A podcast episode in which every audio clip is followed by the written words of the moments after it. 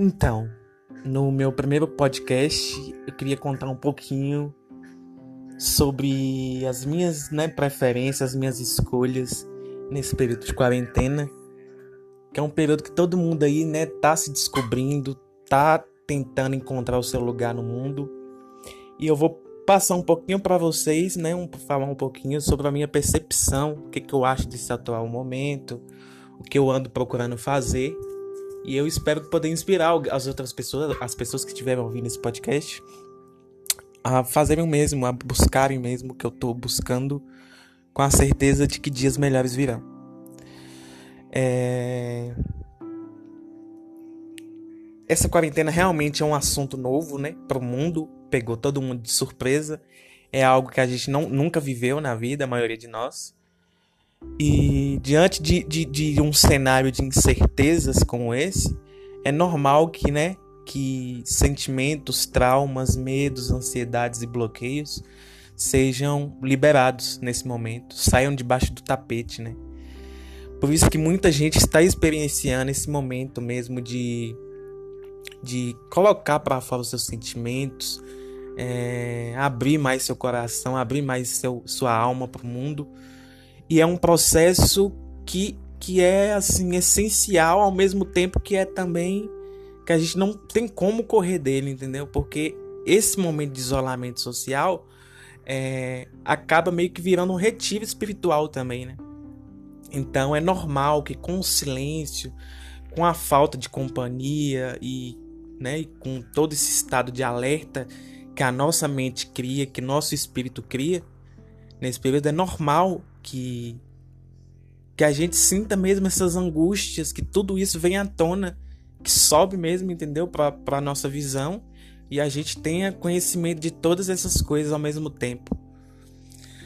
Isso é bom, por um lado, porque a gente entra no assunto que é o autoconhecimento, ou seja, né, conhecer-se profundamente, conhecer sua história, conhecer seus traumas, conhecer suas habilidades, seus talentos, tudo isso é um ponto positivo nessa matriz. E do outro lado, a gente vê um pouco de desespero, né? Porque o processo de se, de, de, auto, de se autoconhecer, o autoconhecimento, ele não é um processo que tem todo um, toda uma bula. Não é um processo que tem uma cartilha autoexplicativa onde você mergulha nos seus sentimentos com a certeza que você vai, vai, vai, vai traçar todos os, todo o seu percurso sem, sem, com, com clareza. Não, o processo de autoconhecimento é totalmente difícil, doloroso, confuso, cheio de altos e baixos. E esse período de isolamento simplesmente intensifica tudo isso, né?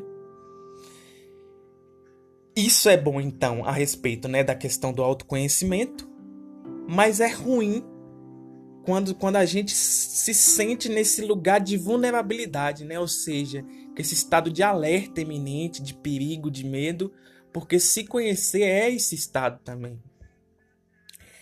Então a quarentena torna-se, né, com essa, com essa constata, constatação, que é um momento realmente de, de, de enfrentar, de enfrentamento das suas questões pessoais, dos seus ideais, dos seus valores. E tá aí a importância, né, gente? A gente sempre cresceu é, camuflando os nossos sentimentos, né? Primeiro a questão, primeiro nós mesmos, a, a família, depois a própria cultura, a própria sociedade, tudo isso vai soterrando um pouco o que a gente, a nossa criança interior, entendeu? E o que, que a gente precisa fazer? Justamente voltar-se, voltar-se, voltar do início. E o que é o início? A nossa criança, resgatar essa criança interior. E esse processo, ele é muito cirúrgico, ou seja, você precisa ter muita atenção, você precisa voltar muitos passos e passos que são doloridos.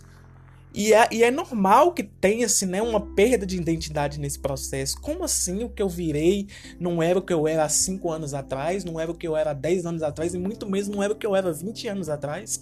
Como assim? Quem eu sou?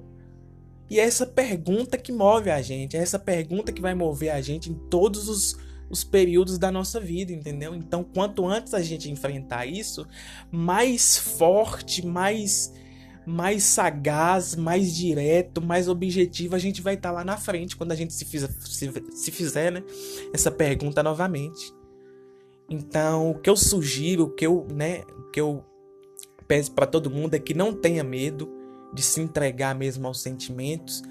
Você não precisa fazer isso sozinho, você pode fazer isso com acompanhamento, com um psicólogo, é, com a ajuda de familiares, de amigos, mas é importante que tenha um profissional realmente da área da psicologia para intermediar esse processo que você está passando, entendeu?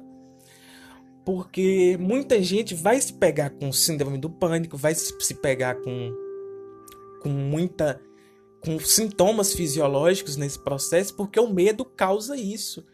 E é bom que se tenha esse acompanhamento para esse processo ser mais fluido, né? Ser mais ser mais leve como tem que ser, mas mesmo assim é, é, é, uma, é uma maneira de quebra de medo. Então você precisa realmente enfrentar e entender que essa dor é passageira, entendeu? É a dor de se conhecer, a dor de se conhecer profundamente.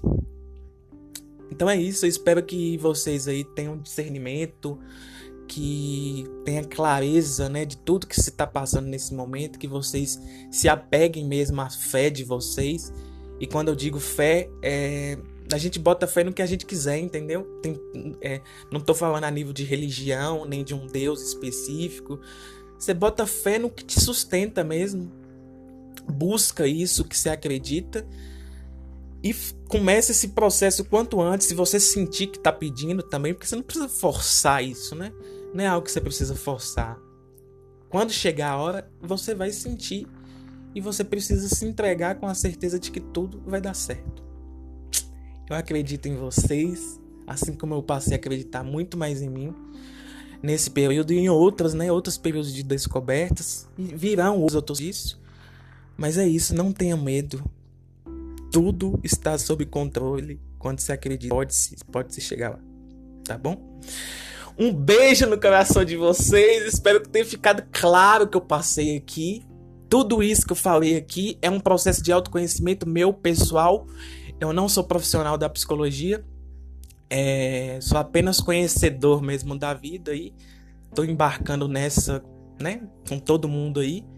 E é isso. Espero que vocês fiquem bem. Beijo, beijo e até o próximo episódio do meu podcast.